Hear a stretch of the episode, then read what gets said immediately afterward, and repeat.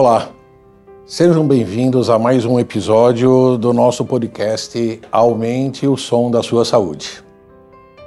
O tema de hoje é um tema que interessa a todos nós, que é a saúde da mulher. Temos aqui conosco alguns colegas que já vou apresentar a vocês que vão fazer parte desse nosso bate-papo. Sobretudo, estamos pensando em relação às doenças da mulher, a incidência de várias doenças nesses últimos tempos e como preveni-las.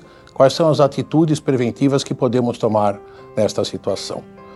Eu sou José Roberto Riosdorf, sou cirurgião e clínico geral, atuo no hospital há vários anos. Sou diretor clínico da unidade Campo Belo, do Hospital Alemão Oswaldo Cruz, onde hoje são realizados os nossos check-ups. Gostaria de apresentar os colegas, então, Dr. Alaor Carlos de Oliveira Neto, psiquiatra, doutora Florence Cavalcante, cardiologista, Dr. José Picoiro, ginecologista. Os colegas atuam conosco há bastante tempo nesta área e vamos então dar uma introdução ao nosso bate-papo. É, gostaria de ressaltar a mudança que houve nesses últimos 50 anos na incidência de doenças das mulheres, sobretudo relacionadas a mudanças de estilo de vida. Nós observamos nesses anos que as mulheres passaram a fumar, passaram a beber mais. De uma forma geral, não só mulher, mas mulheres e homens passaram a se alimentar é, de forma errada, alimentos multiprocessados, alimentos não naturais. Isso, sem dúvida, contribui para esta mudança toda que nós estamos tendo na incidência das doenças. Desta forma, a nossa preocupação hoje é em relação à atitude preventiva. O que nós podemos fazer, como nós podemos abordar e como nós podemos prevenir cada uma das doenças em diversas áreas. Na unidade Campo Belo do Hospital Oswaldo Cruz, nós temos hoje um centro especializado em ginecologia. O Dr. José Picoiro hoje comanda esta área junto conosco e lá nós temos toda a abordagem da mulher em relação a diagnóstico, aos cuidados preventivos e todas as orientações relativas a isto. Muito bem, eu acho que a gente poderia começar um pouquinho com o Dr. Giuseppe, perguntando uh, quais são as principais doenças hoje que nós temos na mulher. O que você tem observado nesta, neste aumento de incidência em tantos anos de experiência na área? Olá, Zé. Olá, Laura. Olá, Florence. Agradeço o convite e parabenizo o hospital pela iniciativa. Nós que agradecemos. Vou falar um pouco sobre as doenças que mais acometem as mulheres. Uh, e, com isso, piorando a qualidade de vida e aumentando a mortalidade delas. A primeira, talvez a mais importante, seja o câncer da mama. O câncer da mama, no Brasil, mata em torno de 60 mil mulheres por ano. Dentre os principais fatores de risco, a idade, em mulheres de 50, acima de 50 anos, não que não ocorra em mulheres mais jovens, mas principalmente as acima de 50 anos, a genética e fatores ambientais. Dentre os fatores ambientais, os mais importantes são a obesidade, o sedentarismo e o cigarro. Outra patologia não menos importante também é o câncer do colo uterino, causado pelo papilomavírus, mais conhecido como HPV. Em torno de 340 mil mulheres morrem por ano em todo o mundo. No Brasil, esse número é em torno de 6 mil. Algumas, uh, alguns exames poderiam diminuir essa mortalidade. Exames como colposcopia, astologia oncológica, mais conhecido como Papa Nicolau. Uh, esses exames eles facilitariam o diagnóstico, a prevenção e o próprio tratamento da doença. Além disso, as vacinas, que hoje na rede pública estão dispostas às crianças, os meninos de 11 a 14 e as meninas de 9 a 14 anos. Você tem percebido, Giuseppe, um aumento da, da, preocupação das mulheres nesse sentido, com todas essas campanhas de prevenção que hoje existem a nível mundial?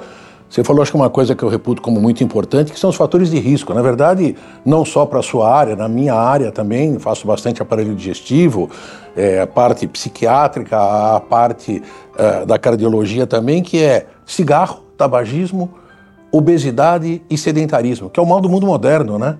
Hoje a gente vê, se você for olhar, a incidência de sobrepeso, de obesos no mundo todo vem crescendo, né?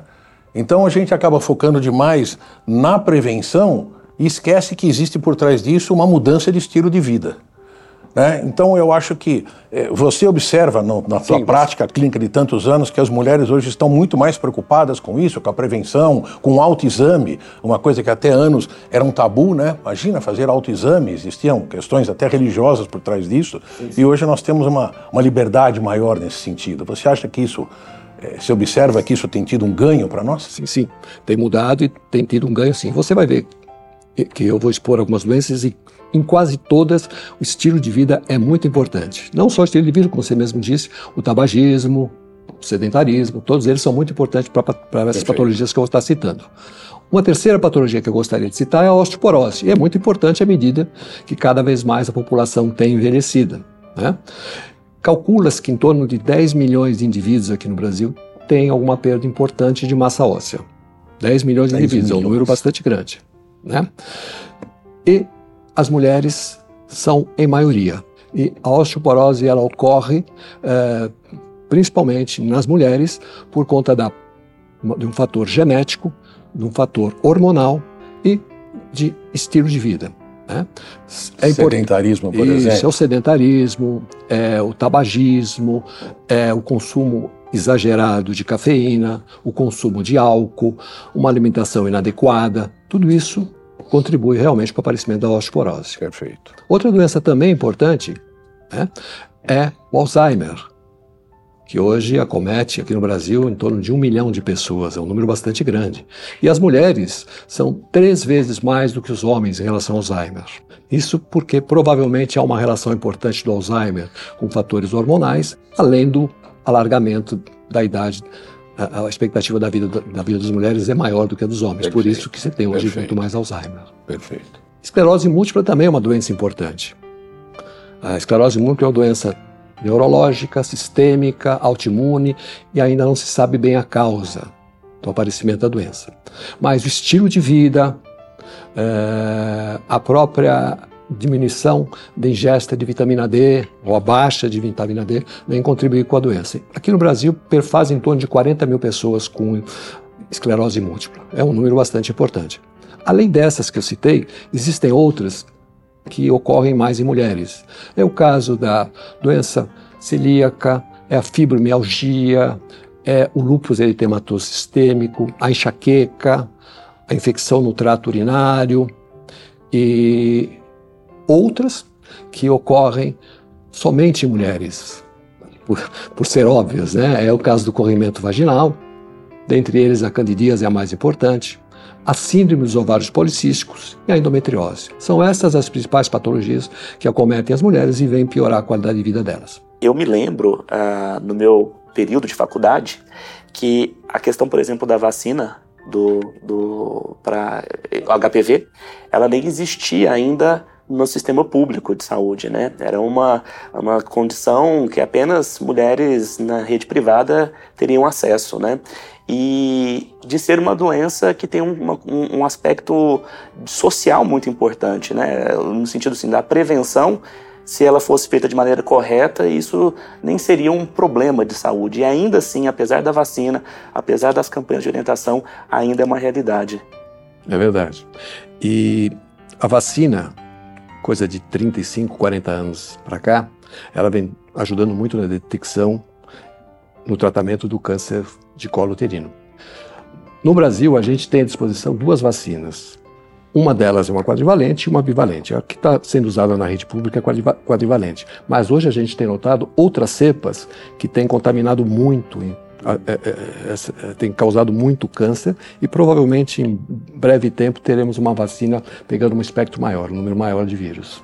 Mas sem dúvida que a vacina ela vem contribuir muito com a prevenção do câncer do colo uterino. Bom, queria ouvir um pouquinho da Florence sobre a atual situação da mulher também em relação a risco cardiovascular, né? Tua área específica, né?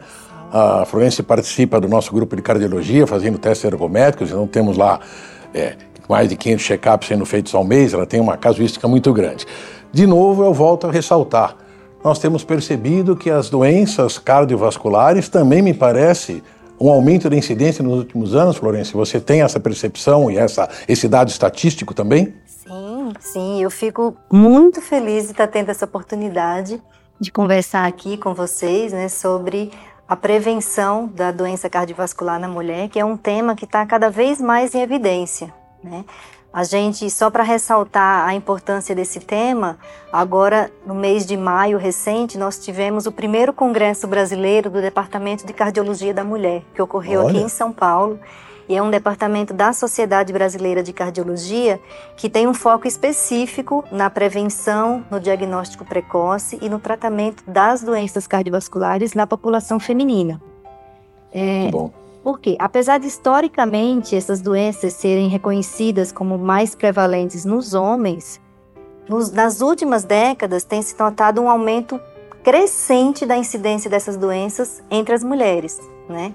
E a gente tem um dado muito importante, do, que foi publicado na, na The Lancet, né, na revista, que onde ela fala que 35% das causas de morte entre as mulheres no mundo inteiro é por doença cardiovascular. Meu Deus. E que no ano de 2019, 275 milhões de mulheres no mundo foram diagnosticadas com doença cardiovascular e nesse mesmo ano, 9 milhões de mulheres morreram por causa cardiovascular. Né? Então, isso é um dado extremamente alarmante. E isso tem chamado muita atenção de várias sociedades médicas que estão no esforço aí contínuo de tentar mudar um pouco esse cenário. Porque o que é que a gente tem hoje em dia? O que a gente tem é que a doença cardiovascular ela ainda é pouco reconhecida na população feminina. Né? As mulheres elas são pouco estudadas, pouco diagnosticadas e, consequentemente, são pouco tratadas. Né? Aqui no Brasil, trazendo para a nossa realidade, né? a OMS, os dados da, OMS mostram que 30% das casos de morte no Brasil nas mulheres é por doença cardiovascular. Isso é uma curva crescente, você uma acha, nos últimos anos? Uma curva crescente nas últimas décadas, claramente. É, eu tenho Isso... 40 anos de formado, dos quais 35 anos em pronto-socorro, e eu me lembro que no início da nossa vida médica, somos contemporâneos, eu e o Giuseppe, era raro você ter uma mulher entrando num pronto-socorro infartada. Era raro. Não é isso, Giuseppe? A gente é. via, você também, você também, a gente percebia claramente isso. Poxa, né? O infarto é a doença do mundo moderno do homem. Isso. E você vê que esse dado é uma coisa é realmente um dado alarmante. Muito recente. Muito, muito importante. Exatamente. E, e por isso que está tão em evidência o tema, né? Esse percentual de 32%, ele foi comparado com o de homem, que é de 28%. Então, é, é, superior mesmo.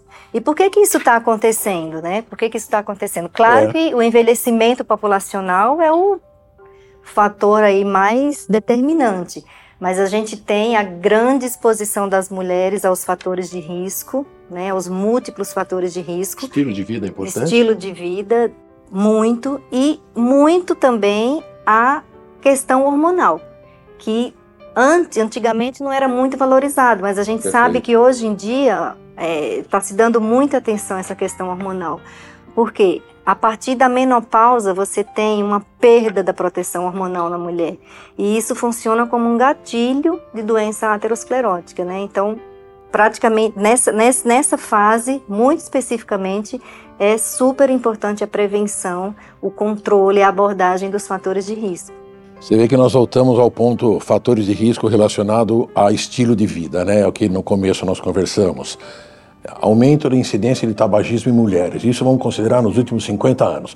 Segunda coisa, a mulher inserida no mercado de trabalho, vivendo o estresse do dia a dia, além da, do, da, da, da, jornada diária de cuidar de casa, dos filhos, disso, daquilo, ainda incorpora isso a tua atividade laboral, o teu trabalho com todo o estresse.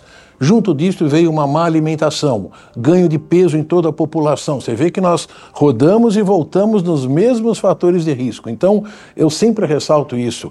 Precisamos mudar estilos de vida. Né? Você vê que está dentro exatamente Exato. disso que você mostrou. Nesta inserção das mulheres no mercado de trabalho, tabagismo, estresse, obesidade, sedentarismo, houve incidência disso. Um dado alarmante para mim, a mortalidade ser maior em mulheres Isso. do que em homens em doenças cardiovasculares. A gente não, As eu mulheres não fazia morrem ideia. mais por doença cardiovascular do que os homens, né? E uma coisa importante é que a gente, eu, eu entendo que a gente que está à frente do serviço de check-up, a gente tem uma oportunidade de ouro de fazer cada vez melhor um rastreamento. E o que, é esse rastreamento? Né? É a busca na detecção precoce da doença, antes que ela se manifeste, com sinais, com sintomas. As doenças que são mais rastreáveis são aquelas doenças de alta incidência, alta prevalência, alta morbimortalidade. E nesse grupo aí, as doenças cardiovasculares se encaixam perfeitamente. Numa conversa de uma consulta clínica no check-up, a gente consegue abordar uma série de fatores de risco conversar sobre esses fatores de risco que não são importantes não só para doença cardiovascular, como para doença oncológica, doença ginecológica, doença infecto-contagiosa. E quando eu consigo identificar esses fatores, eu consigo aumentar muito o valor preditivo do meu rastreamento. Eu costumo falar muito sobre fatores de risco com os pacientes lá, principalmente na nossa área de check-up, né? Dos fatores, como você bem disse, controláveis. Existe um fator que, por enquanto, ainda não temos capacidade de mexer, que é na tua carga genética. Isso. Então, eu falo muito. Outro dia eu ouvi algum colega falando sobre assim: se você já tem a carga genética, você tem história de câncer de mama, de uma doença psiquiátrica, de uma doença cardiovascular em idade precoce, e você tem essa incidência maior na família, você já está carregando arma no bolso. Então, é importante na prevenção, e nosso trabalho lá no check-up é este, é mostrar que nós temos capacidade e podemos controlar esses fatores de risco. É fácil? Não, não é fácil. Todo mundo já viveu a situação de Segunda-feira eu juro que eu vou começar a ginástica. É. Segunda-feira, o ano que vem, ah, o ano que vem vai ser diferente. Eu vou mudar meu estilo de vida. A promessa dura dois dias, no terceiro já caiu Mas por tem terra. Tem que ser uma tecla que é. você vai então, bater. É isso aí. Eu acho que o nosso trabalho é um trabalho meio de formiguinha. É o um trabalho incessante de orientar. Essa semana tive um, um paciente, passou ano passado comigo fazendo check-up. E veio, eu já olhei para ele, já vi que tinha algo de diferente. Falei assim, doutor, Estou orgulhoso de mim. Falei, o que aconteceu? Perdi 27 quilos. Olha só. Mudando o estilo de vida. Isso. E eu só podia parabenizá-lo. Quer é, dizer, exatamente. ele realmente ele tomou uma atitude. Detalhe da história da família dele: toda a família infartou na faixa dos 50 anos, ele está com 46 toda a família. Aí você vai buscar o que, que eles faziam de prevenção? Nada. Então ele já tem a carga genética. Né? E acho que para todos nós vale a mesma coisa. Uma atenção especial a isto, pensando em atitudes preventivas, novamente. Mudanças de hábitos, de estilo de vida, controle de um colesterol inadequado, Isso. controle, mamografia de controle, sim, né? Coincidência que o Dr. Giuseppe, ou o ginecologista de cada um, vai determinar qual é a periodicidade ideal, baseada nos fatores de risco em todo né, trabalho científico que nós temos aí no mundo hoje. Né? E conscientizar a mulher que ela precisa se cuidar mais, ela cuida de tanto, né, de, de todos. Ela tem que se cuidar mais controlando esses fatores de risco. Muitas vezes é, não é que descuido assim, do sinal que foi dado, mas sim desconhecimento. Desconhecimento, exatamente. As pessoas não percebem que aquele sinal clínico era importante porque ela tem, desconhece isso. Olha, eu tenho um, um ardor aqui quando eu estou fazendo uma ginástica, mas eu acho que é muscular eu acho que é refluxo, eu acho que é isto, né? Então, o desconhecimento, por isto, esse tipo de bate-papo nosso, acessível a toda a população, é importante, tipo, ó, preste atenção, né? Conhecimento da, da doença. Alô, agora a tua parte, que eu acho que é o, o contexto de tudo isso daqui, né? É, Hoje o mundo vive muito, é. situação de estresse, de cobrança, de correria, de desgaste emocional, é. né? Mas nós vivemos no mundo de correria, de o tempo corre, todo mundo tem a sensação de que, puxa, já estamos com tantos meses do ano, nem percebi passar. Né? A vida vai e você vai entrando nessa, nesta vibe, não é isso? O ritmo frenético do mundo é. moderno, né? O que, como abordar isso? Como fazer isso? Então, eu acho que existem as mudanças da, da humanidade no tempo contemporâneo, né? Que eu acho que é tudo que a gente está falando aqui, das mudanças de hábitos uh, da sociedade como um todo. Mas eu gostaria de falar um pouquinho antes disso, que a mulher ela tem a especificidade da mudança do corpo dela. Né? Então, isso antes da mudança da sociedade, ela já vive características que são únicas pelo próprio ciclo hormonal. Né? Então, se a gente for ver dentro da, da psiquiatria da saúde mental, crianças, meninos, meninas, não existe diferença na grande maioria dos transtornos mentais da incidência. A partir do momento em que a menina entra na puberdade, que existe aquele boom hormonal na vida dela, de mudança do corpo, isso interfere também na mente dela. Então há aí a gente há mudanças já na incidência de transtornos mentais. Então você vê que as mulheres elas acabam sendo mais sujeitas a quadros de um, transtornos de humor depressivo. Elas têm quadros uma incidência maior de quadros ansiosos. Existe uma incidência maior também de tentativa de suicídio nas mulheres. E existe também as especificidades do período de gravidez, de puerpério, onde a cada uma em cada cinco mulheres vão apresentar algum distúrbio emocional.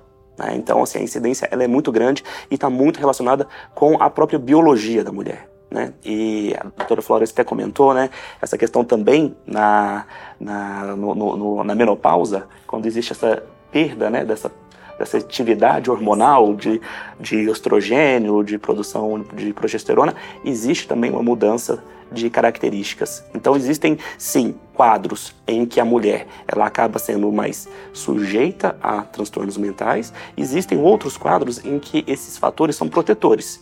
Então, só para dar um exemplo, na esquizofrenia, por exemplo, uh, quadro psicótico, existem dois picos de incidência do quadro, do surgimento do quadro.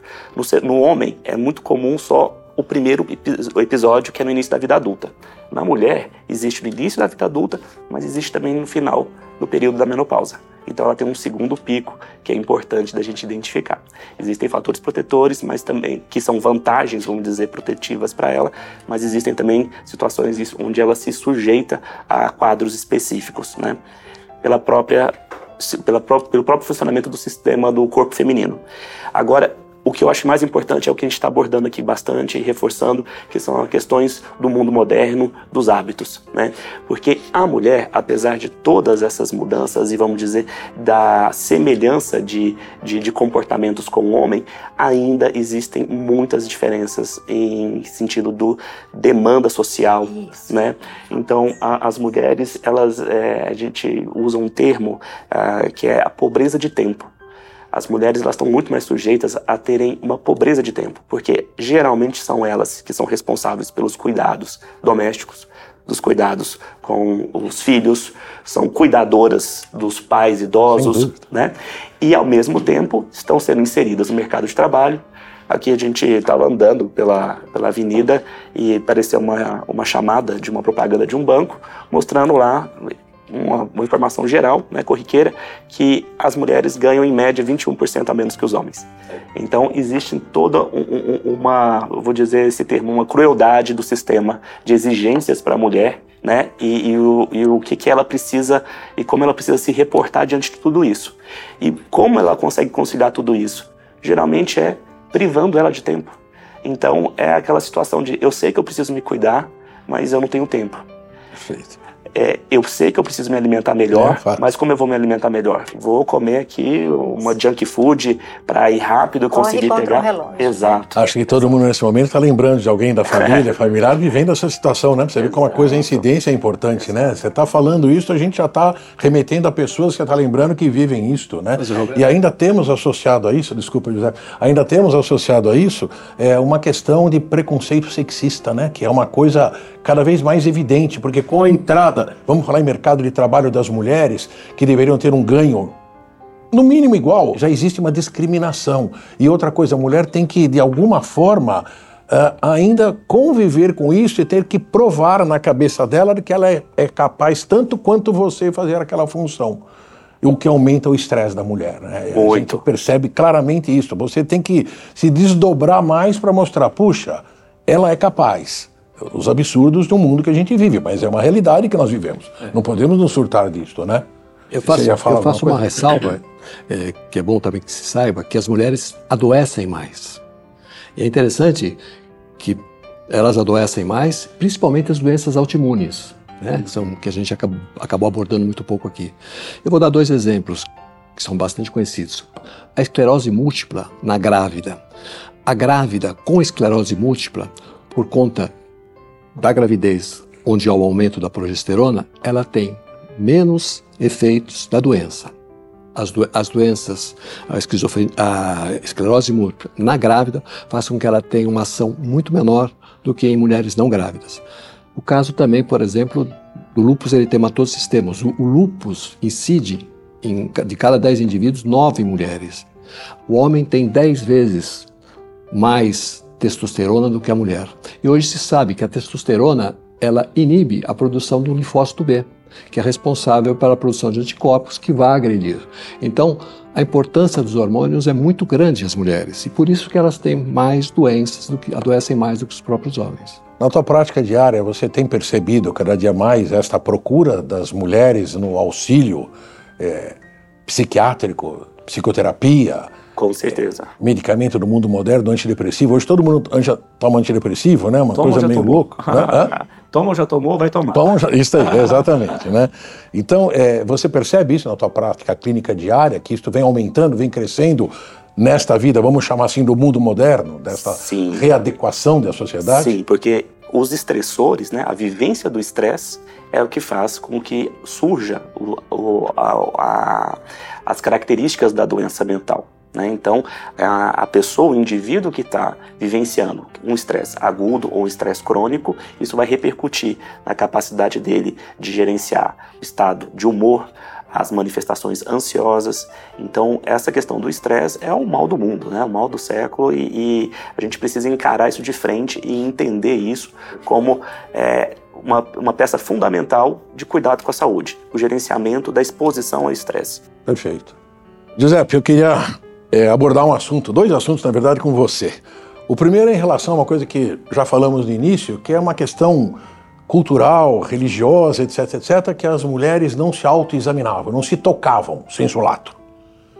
E hoje a gente vê que o autoexame, vários pacientes que a gente atende, você muito mais do que nós lá do check-up, é a mulher, ela, puxa, percebia um carocinho na minha mama, percebia uma coisa na minha vagina estranha, percebia alguma coisa tal, e vem a, a você com isso. Então, é, eu queria colocar em discussão esse assunto. É, a importância disto em relação a diagnóstico mais precoce, o autoexame. E segundo, o que, que você recomenda em termos de periodicidade dos principais sintomas. Tem que fazer Papa Nicolau cada seis meses? Tem que fazer ou não? Deve fazer qual periodicidade? Mamografia? Para todo mundo tem que fazer uma. Ou não, é melhor fazer ultrassom de mama? É sempre uma polêmica, né? Nós que não somos de especialidade, muitas vezes ficamos. Ouvimos esta pergunta durante o check-up e a gente, bom, o doutor Giuseppe vai responder para vocês, encaminha pra, lá para a nossa unidade, o Centro da Mulher lá no, no Vamos falar um pouquinho sobre isso, José. É, Zé, é muito importante que a mulher se toque, que se examine de fato, né? E ainda há um tabu, apesar de ainda é, existir uma melhora em relação a isso, mas existe ainda um tabu. Até pela própria formação da mulher, muito castrada, é, preceitos religiosos, culturais, isso faz com que realmente ela não se toque, não se examine da forma que deveria ser examinada.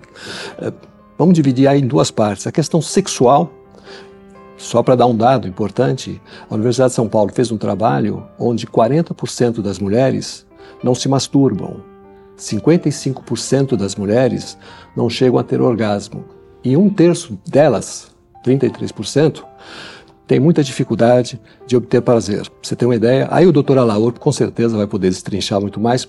Você para você, ter, é, você ter uma ideia como é difícil realmente hoje mudar esses atos em função realmente da questão cultural. Perfeito. Além disso, os exames, a, a, o fato dela se examinar vai facilitar que ela faça, por vezes, algum diagnóstico, pelo menos um diagnóstico precoce.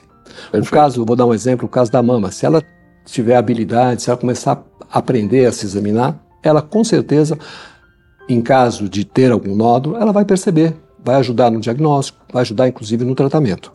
Né? E a periodicidade que a gente deve fazer os exames, primeiro, a criança deve ir ao ginecologista assim que ela menstruar, quando ela tiver a menarca. Menstruou, deve ir ao ginecologista. Se ela não menstruou até os 16 anos, ela deve ir ao ginecologista também. E se ela mostrar interesse para iniciar uma atividade sexual, interessante que ela também vá ao ginecologista. Esse profissional, com certeza, vai examinar, vai pedir alguns exames, bioquímicos, e daí para frente ela vai fazer a rotina dela. O Papa Nicolau é interessante que se faça não só o Papa Nicolau, como a colposcopia anualmente. A mamografia, até, a, de 35 a 40 anos de idade, se faz a primeira mamografia. A partir dos 40 anos de idade, anualmente. Anualmente. Perfeito. Os exames de imagem, outros exames de imagem, como ultrassom das mamas, ultrassom da tireoide, ultrassom abdominal, ultrassom pélvico e a densitometria, também devam fazer parte dessa rotina. Né? Agora, é claro que isso são exames de rotina, mas se essa paciente apresentar alguma alteração, é importante que o profissional faça o, o, ajuste adequado em relação aos exames. Mas são, essas, são esses os exames e é essa rotina aqui, basicamente. Perfeito. Passando a bola para a Laura agora, falando sobre isso que o José falou, né, da, da questão de as mulheres quantos por cento? Você falou que não se masturba, não se autoconhece, não faz é, exame. um trabalho feito pela USP Existe toda Paulo. essa questão de uma educação castradora que houve sobre preconceitos, né? As mulheres, imagina, não, não se comentava nada, né? Mulher era... É, qual é a tua visão hoje a respeito disto e o que isso está impactando no nosso diagnóstico mais precoce e na uma liberdade maior Impacta do assunto. ainda, né? O que surpreende é isso, né? A gente acha que a gente está vivendo num, num, tempo de modernidade, num mundo contemporâneo, onde essas mulheres elas teriam mais liberdade sexual, liberdade de expressão, mas na realidade... Com certeza não. com certeza não. Isso não é um problema da época da minha avó, isso é um problema ainda real, né? Perfeito. A corporeidade, ela é muito importante, é, ela faz parte da estrutura da nossa identidade, da nossa personalidade. E a mulher, justamente por essas fases da vida, né, do, dos processos do ciclo hormonal dela, é, há muitas mudanças no corpo dela. E a, a maneira dela ser respeitada dentro da sociedade, é, isso implica na, em comportamentos e padrões emocionais. Né? Então, acho que isso ainda é fruto de muito tabu e de uma sociedade major, majoritariamente machista. Tá? Então é, é uma questão que precisa ainda ser muito trabalhada para a mulher ela se sentir de fato permitida de ocupar esse espaço e de assumir o seu corpo. Perfeito. Florence, você como mulher, né, no meio médico e tal, é, você percebe isso? Vamos, vamos, falar em relação a colegas, nem agora falando como pacientes, né? Você ainda percebe isso, que as mulheres ainda têm um preconceito, vivem muito dentro desse preconceito, dessa clausura que se criou em cima de tabus, etc. Sim, o sim. que é a tua visão? Né? Sim, é, é, visão das pacientes que eu tenho, né, que a gente acaba conversando, entrando nesse assunto também, e no meio médico a gente ainda tem, né, as mulheres que é, ainda vivem muito sob essa, essa questão machista, né, ainda estão muito sob essa cultura, então ainda é um tabu, infelizmente. Uma coisa que é curiosa para mim é, eu me lembro, acho que na década de 90, final da década de 90, muita propaganda em relação ao autoexame. Existia campanhas públicas que hoje eu já né? eu não enxergo, eu não vejo isso na mídia da maneira como existia no passado. Existe alguma razão para isso ou é uma impressão minha errônea? Não, é, hoje se faz menos campanha em relação ao autoexame, você tem razão.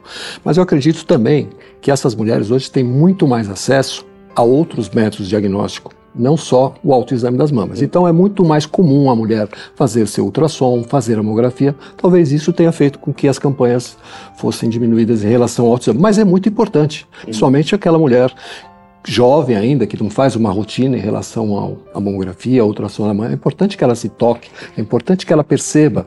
Caso ela, ela perceba um nódulo, o tratamento vai ser muito melhor muito melhor ela perceber que ela encontrou um carocinho pequenininho do que encontrou uma laranja. Né? Então é muito melhor que isso seja feito. Mas sem dúvida nenhuma, a Laura é verdade. A, a, eu acho que as campanhas diminuíram sim. É lamentável, né? Porque na verdade isso é uma coisa que tem que ser meio massificada, né? Uma coisa que eu queria, que eu esqueci de falar antes, que a gente está falando da saúde da mulher e é um dado que, que tem se tornado muito é, importante, é que o ciclo biológico da mulher, ele é todo ele muito relevante aí para a questão cardiovascular, né? E hoje em dia está sendo muito valorizado os antecedentes da mulher durante a gestação.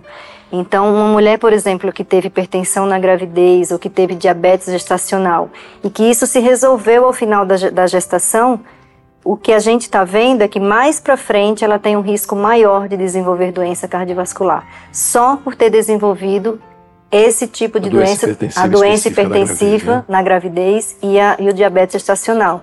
Então isso é uma coisa importante da gente questionar quando a gente está fazendo a consulta, né? Ser uma paciente que não tem antecedente nenhum. Ah, você teve filho? Como é que foi a gestação? Teve algum? Porque somente isso aí já coloca ela um pouco mais na frente em relação ao risco cardiovascular. E as mulheres engravidam mais tarde, não é, Giuseppe? Hoje, se você pegar. E aí a sim. incidência eu na minha infância, doenças 30 é anos maior. era mãe e olha a tia, né? Isso. Hoje é o contrário, né? Hoje, 30 anos, a mulher está começando Países já mais estruturando sua vida profissional e tal e programando o que vai fazer para frente eh, em relação à tua gravidez daqui X anos. Então, hoje você tem uma incidência, Giuseppe acho que concorda, de, de gestantes acima dos 35 anos muito grande. Eu vou dar o exemplo da Itália. Por exemplo, a Itália em 1970 tinha 67, 68 milhões de habitantes. A mesma população que ela tem hoje. Nós, em 70, éramos 90 milhões de habitantes, lembra? 90 milhões em ação. É. Hoje nós somos 220 milhões de habitantes. E é claro, também nossa população está modificando. Nós também estamos tendo filhos um pouco mais tarde. Mas a Europa é o exemplo disso. Realmente, muito mais tarde, de fato. não menos importante do que nas doenças cardiovasculares, né? Eu acho que a abordagem de todos esses fatores de risco, é, em relação a se aqui fosse uma mesa de oncologistas, eles estariam falando praticamente dos mesmos fatores de risco, né? E quais são os gatilhos? As mesmas coisas: obesidade, sedentarismo, é, dieta pobre em fibras, baixa ingesta de líquidos, excesso de carnes, churrascos, etc., excesso de embutidos, conservantes, é, tabagismo, não sei se eu já falei, enfim, você vê que a gente rodou e voltou no mesmo ponto. Então, o que nós temos visto a nível Brasil, onde nós temos um milhão de mortes ano relacionado a câncer coloretal. É um dado assustador. É. E qual é o problema? É que a grande maioria desses, a absoluta maioria desses cânceres são diagnósticos tardios. Quando já houve uma manifestação clínica e que muitas vezes o paciente não nos procura porque ele desconhece que aquilo poderia ser um sinal de uma doença coloretal, de um câncer coloretal. Por exemplo, comum eu ver no meu consultório, ver lá no nosso check-up, paciente que vem e fala assim: Ah, doutor, há uns dois anos o meu intestino mudou. O que, que era? Ah, eu era um relógio. E agora ou eu evacuo a cada quatro, cinco dias, ou então eu evacuo três, quatro vezes por dia. Mudou o seu hábito intestinal. Isso é um sinal de alerta para nós, de alarme para nós. Ou então, ah, doutor, olha, eu evacuo sangue, mas sabe, meu pai, não sei quem, disse que isso é hemorroida. Então eu não dei atenção devida e foi um ano, né, rolando como Com esse quadro. hemorroida, etc. Então, é, isto é um dado que a gente tem visto cada vez mais. A incidência do câncer coloretal que aumenta a cada ano, a gente tem percebido isto. É, recentemente saiu num dos jornais de grande circulação uma, uma manchete que ocupou no fim a manchete levada para a página central do jornal, que a internação por câncer de intestino aumentou 64% na última década. É um absurdo, né? E não estou falando em faixa etária, entende, José? Quando a gente fala assim, ah, não, mas é porque está É envelhecendo. envelhecendo, né? Não, É, nós estamos falando em todas as faixas etárias. Então, da mesma forma, ainda nós estamos muito aquém do que seria o ideal em termos de prevenção e de comunicação à nossa população do que seriam chamados sinais de alarme. Sangue nas fezes, mudança de hábito intestinal, anemia inexplicada, perda de peso inexplicado, dor abdominal refratária a tratamento e etc. Então, estas coisas, quando o paciente chega a nós, que você vai pedir daí o exame complementar, por exemplo, a colonoscopia, né, que seria o exame padrão ouro, como eu falo, eu já tenho diagnóstico normalmente de um câncer já avançado, em estadios avançados, eventualmente já tumor metastático. E se perdeu um tempo. Ou pior ainda, né, que infelizmente tive um caso recente lá, que paciente há um ano com dor abdominal passou por três colegas, ninguém valorizou a queixa dela. Aí veio, a hora que eu fui examinar, palpei o abdômen, uma massa tumoral de mais de 10 centímetros em fossa ilíaca direita. Questão da valorização da queixa, né? Entendeu? Então não se valorizou a queixa. Ah, não, ela é reclamona, ela sempre reclama de dor em algum lugar. Não, mas está me doendo aqui, está me doendo aqui. Esse paciente hoje está fazendo quimioterapia na nossa unidade, unidade Hospital Oswaldo Cruz, é, unidade paulista, em quimioterapia. Tive ontem conversando com um oncologista clínico que acompanha e graças a Deus a mulher vem melhorando, apesar de todo o quadro dramático, uma paciente com uma história de vida eh, dramática. Enfim, de novo, há um ano com uma queixa. Então, isto é uma coisa que nós temos que estar atentos. Quanto aos fatores de risco, que a gente já sabe quais são, a gente vê hoje as pessoas se alimentando mal. Apesar do acesso a uma comida boa, as pessoas comem mal. Pouco resíduo, pouca fibra. É, tem uma publicação já bastante antiga mostrando que houve um incremento do, do índice de câncer de colo, é, colo retal, né? Câncer colo retal, na década de 70. Começou a crescer a nível mundial.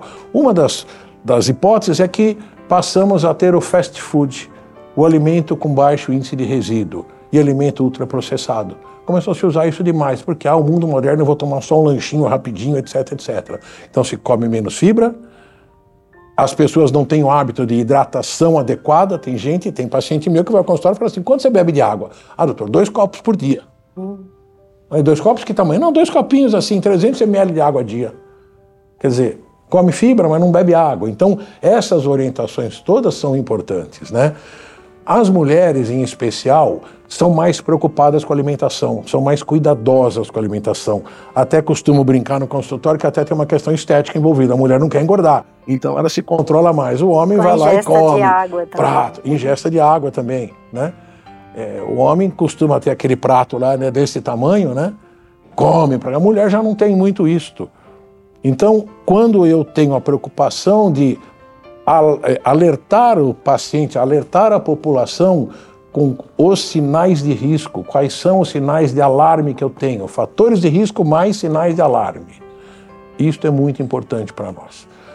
É, em termos de é, rastreamento do tumor, voltamos a isto, o ideal é que a gente faça a detecção precoce.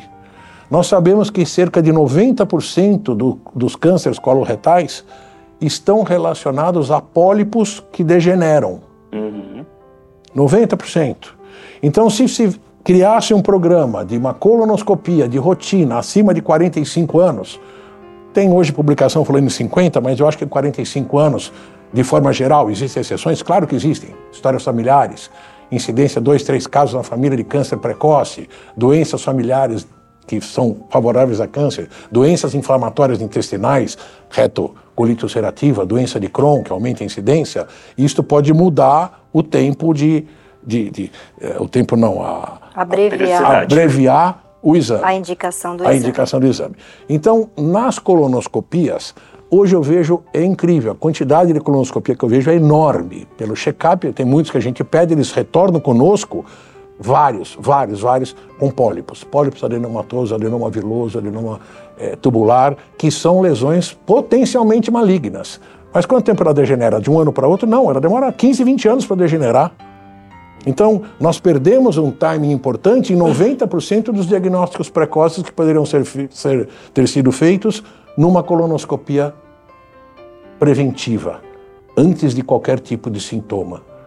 Tumor de cólon não dá sintoma precoce, com raras exceções. E as mulheres, pelos mesmos mudanças de hábitos, de piora dos hábitos, estão cada vez mais aumentando a incidência. O mesmo risco que acho que todo mundo está vivendo. Bom, pessoal, eu queria agradecer. Nosso tempo chega ao fim, infelizmente. Foi um bate-papo, acho que muito gostoso, muito proveitoso para todo mundo. Queria agradecer a cada um de vocês e queria ouvir uma palavra de vocês de, de encerramento, de mensagens que a gente possa dar à nossa população em termos de prevenção e saúde da mulher. Alaor, suas considerações, por favor. Muito obrigado, foi muito proveitoso mesmo. Gostei muito da, da nossa conversa, bate-papo. Aprendi muito aqui. É, o que eu gostaria de deixar de recado é que saúde mental vai muito além de você não ter transtornos mentais. Né? Então, o cuidado da saúde mental, da saúde mental é voltado ao bem-estar. Então, a pessoa tem que estar muito atenta à qualidade de vida dela e entender que uma vida proporcionada, né, proporcional, vamos dizer assim, em que ela respeite todos os tipos de atividade na, na, vida dela, isso é muito importante. Então, que ela não abra mão da atividade física, que ela não abra mão do tempo com a família, que ela invista no seu estudo, no seu desenvolvimento é, pessoal, mas que ela tenha a noção da importância de pertencer a uma comunidade. Doutora Florença? Eu também quero agradecer muito essa oportunidade. Nossa, é, mais uma vez, fico muito feliz em poder estar aqui conversando com vocês e, e, de novo, falando sobre a importância da prevenção das doenças cardiovasculares na mulher. Mulher tem sim doença cardiovascular, tem muita doença cardiovascular e a gente precisa rastrear isso desde cedo para poder alcançar aos pouquinhos aí uma mudança nessa estatística. Né? Ressaltar muito a importância do check-up nisso aí. Né? No check-up, a check-up pode ser a sua primeira consulta de iniciar esse rastreamento e com isso a gente conseguir uma mudança aí ao longo da vida. Muito obrigado. Giuseppe? Agradeço, de fato, o convite. Aprendi muito, realmente. E só para reforçar a importância, né, em relação à esfera ginecológica, a importância dos exames de rotina, principalmente os diagnósticos precoces. Hoje, diagnóstico precoce igual boa, bom resultado e qualidade de vida inalterada. É muito importante realmente que se faça, se faça os diagnósticos precoces. Uh, muito obrigado pelo convite. Nós é que agradecemos. E agradeço novamente a vocês. Muito obrigado. Bom, eu gostaria de ressaltar então, nesse bate-papo, a importância do check-up, de diagnóstico precoce, de diagnósticos de alterações que você não percebe, um colesterol alterado, uma glicemia alterada, um distúrbio de comportamento que a pessoa não perceba, é, fazendo check-up. Então, o check-up é realmente uma ferramenta importante. Nós que há tantos anos estamos à frente de check-up, nós temos histórias e histórias e histórias para contar a respeito disto. Todo mundo tem uma história de, puxa, se não tivesse feito check-up eu estaria morto. Eu ouço isso quase diariamente lá na nossa unidade do, do Campo Belo do Hospital Alemão, onde temos a nossa unidade de check-up, como eu já falei. Então eu gostaria de agradecer a todos e estimulá-los a fazer exames, fazer prevenção, ficar atentos aos sinais que você recebe, que muitas vezes, até por desconhecimento, espero que isso tenha ajudado vocês a perceberem muitas vezes que um sinal, puxa, eu não tinha percebido isto. Então, é atenção à sua saúde, atenção à sua vida. Né? É, é, fundamental, a gente tem que cuidar desse sentido.